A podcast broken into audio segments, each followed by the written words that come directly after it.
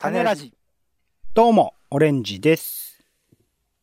えー、新で一番僕が評価しているのは、やっぱり、電人ザボーガーですかね。ポンです。世の中全部歌にしよう種ラジ。よろしくお願いします。よよろしくお願いします。気になる映画、テレビ、イベント、展示、様々な娯楽ごとを拾います、種ラジの種付けのコーナーです。はい。ということで、オレンジポンの2人が毎回様々な情報から拾いましてですね、イベント、映画などを紹介しているコーナーです。ではまずは先週楽しんだ娯楽ごとを紹介する感想ピックアップです。オレンジさんお願いします。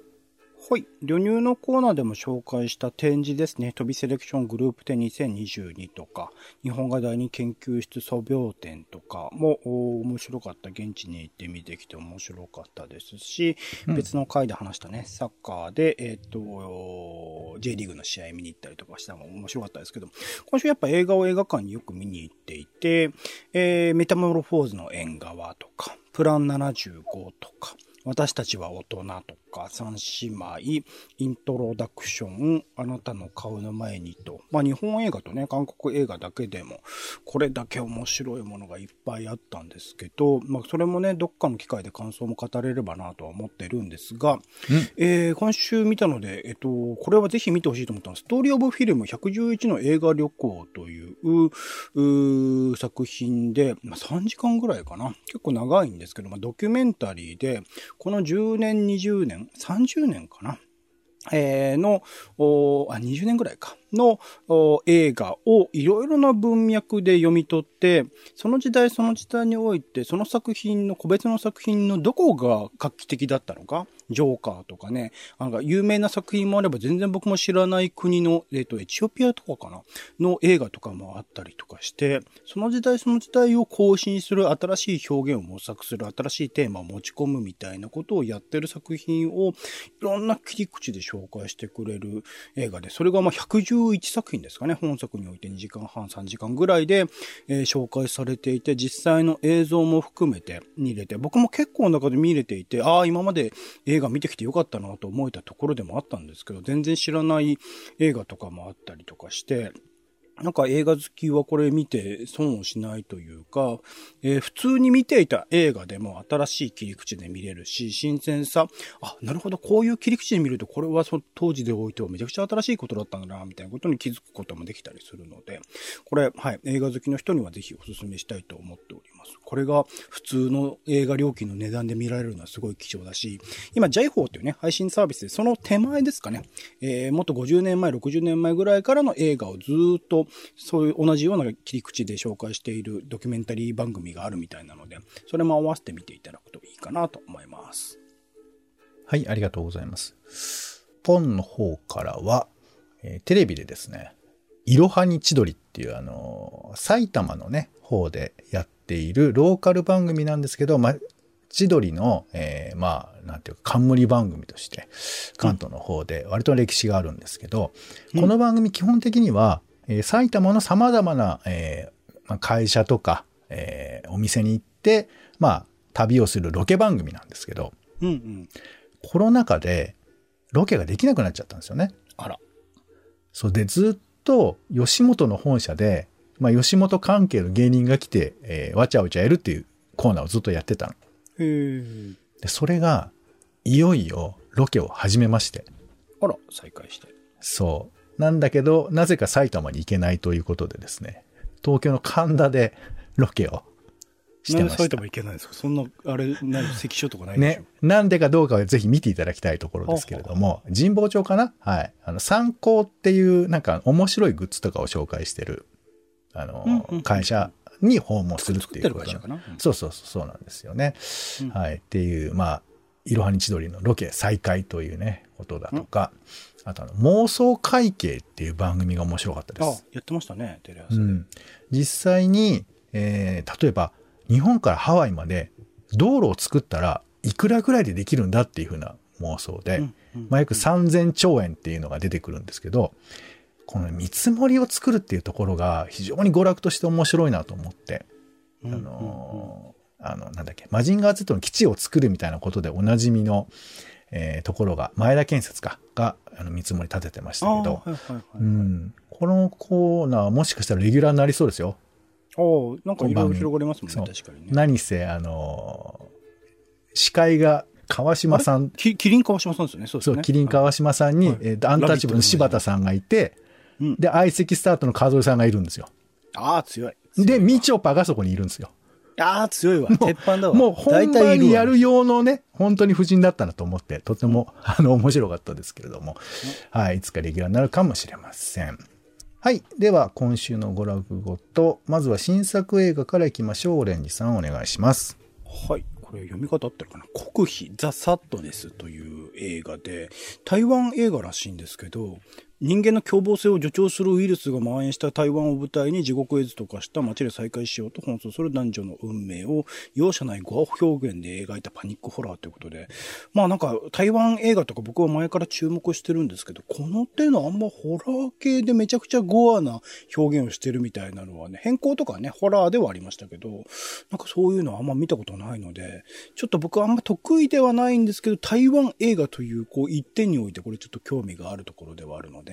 まあ配信がスタートしたらちょっとおっかなびっくり見てみようかなみたいなことは思ったりはします。あと、えっと、モガディッシュ脱出までの14日間という作品。こちらは韓国映画にはなるんですけど、まあ、韓国の人とね、北朝鮮の大使館、それぞれが、ま、内戦に巻き込まれた状況において協力するのかしないのかみたいな、ちょっと予告編がね、えー面白いことになっていたので、まあ、実はベースというところで、韓国と北朝鮮の現地の人たち、当時もま対立してた状況ではありますけど、そこが手を結ぶみたいな経験があったのかみたいなところは興味深いところではあるので、これもぜひ、あの、事実としてね、えー記憶に留める上でちょっと見ておきたいなと思ってたりもしました。はい。ともに7月1日からですかね、えー上映スタートです。はい。日本の方からは、シネマスコーレを解剖するコロナなんかぶっ飛ばせというドキュメンタリー映画ですね。シネマスコーレというのは愛知県名古屋市にあるミニシアターでして、えこちらの支配人を追うドキュメンタリーだそうなんですけれども、まあ、映画館のね、えーご苦労というのは様々コロナ禍では叫ばれていてね、お金を集めたりだとか、クラウドファンディングとかね、いろいろあったりしましたけど、えー今回は、まあ、このシネマスコーレがコロナ禍いかに大変だったか乗り越えていったか。まあ、これは多分シネマスコーレを通して様々な日本人の映画館のことを想像するみたいな映画になっていくのかなというふうに思ったりします。はい。ということで、シネマスコーレを解剖するコロナなんかぶっ飛ばせ1月2日から公開となります。では気になる名画座オレンジさんお願いします。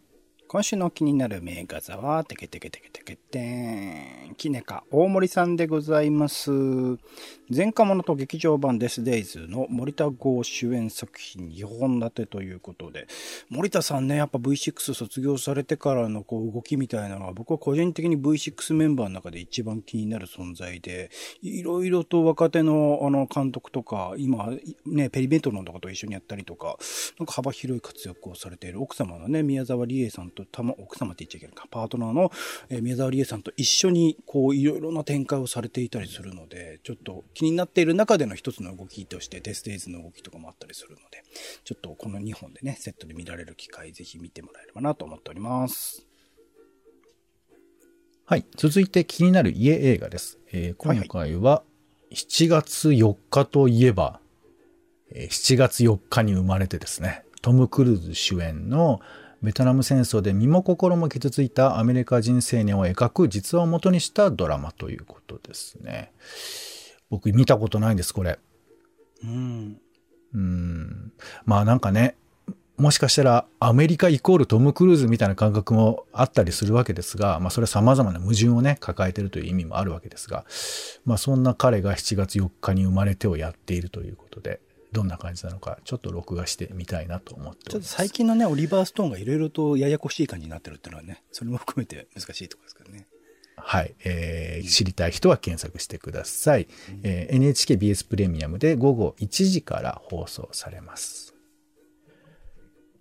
はい。では続いて気になる配信です。えー、まあ、ポッドキャストのご紹介などいろいろしていますが、今回はこちらですね。深夜ラジオオールナイトニッポンの過去の放送をサブスクで2000年代以降の30番組からスタートということですね。うん、はい、IT メディアのニュースですが、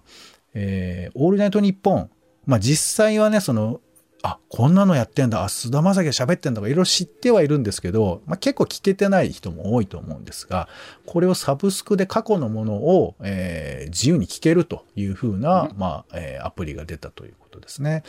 僕個人的にはクリームシチューのオールナイトニッポンがね、面白いですよ。まあ、聞ければ。復活した時だけしか聞いてないんだよな。リアルタイム全然聞いてないんで、お面白かったって評判聞いてます。はい。聞きたいなという人は、オールナイトニッポンジャムというね、アプリだそうです。えー、料金は30日間で500円だそうですので、ちょっとチェックしてみてください。こういうのもね、TBS ラジオとかで一緒にやりゃいいのにね、アプリ数増やしてどうすんだみたいなのありますけどね。そうね。どんどんアプリがね、増えていく感じもありますが。うんさあ、そして気になる本ということで、書店でこういう本を見つけましたということなんですが、89歳一人暮らし、お金がなくても幸せな日々の作り方という大崎弘子さんという方の、えー、これ宝島社の本ですね。えー、78歳で、78歳で始めたツイッターで戦争体験から日常の思いまで綴って大人気となって、フォロワー数が13万これ今15万人ぐらいになってますかね。実在する人なんですね。実在する人なんですよ。えー、毎月10万円をちょっとやりくりしながらということで様々、えー、投稿されて、まあそれが本になったということなんですが、なんか、あ、こういう本あるんだなと思って書店見てたら他にもね、えー、87歳、古い団地で楽しむ一人暮らし87歳っていう風な本だとか、えー、飾らない76歳、坂井より子の今を楽しむ生き方とかね、え、60歳からの程よい暮らし、毎日を小さく豊かに過ごす34の工夫と発見とかですね。結構、これシリーズじゃない全部出版社違うんですけど、あなんかこう、表紙は、えー、ていうか、ナチュラルな、えー、生活をしている感じの見える写真が表紙になってるんですけど、なんかシリーズ風じゃないかぐらい、多分こういう分野が今、なんか盛り上がってるのかもしれないね、もしかしたら。なんか、すげえ生存バイアスかかってる感じしますけどね。生存バイアス？たまたまいろんな事情があって生き延びた人たちがなんか自分の人生を振り返ってみたいなのなんか嫌な感じもするますけどね。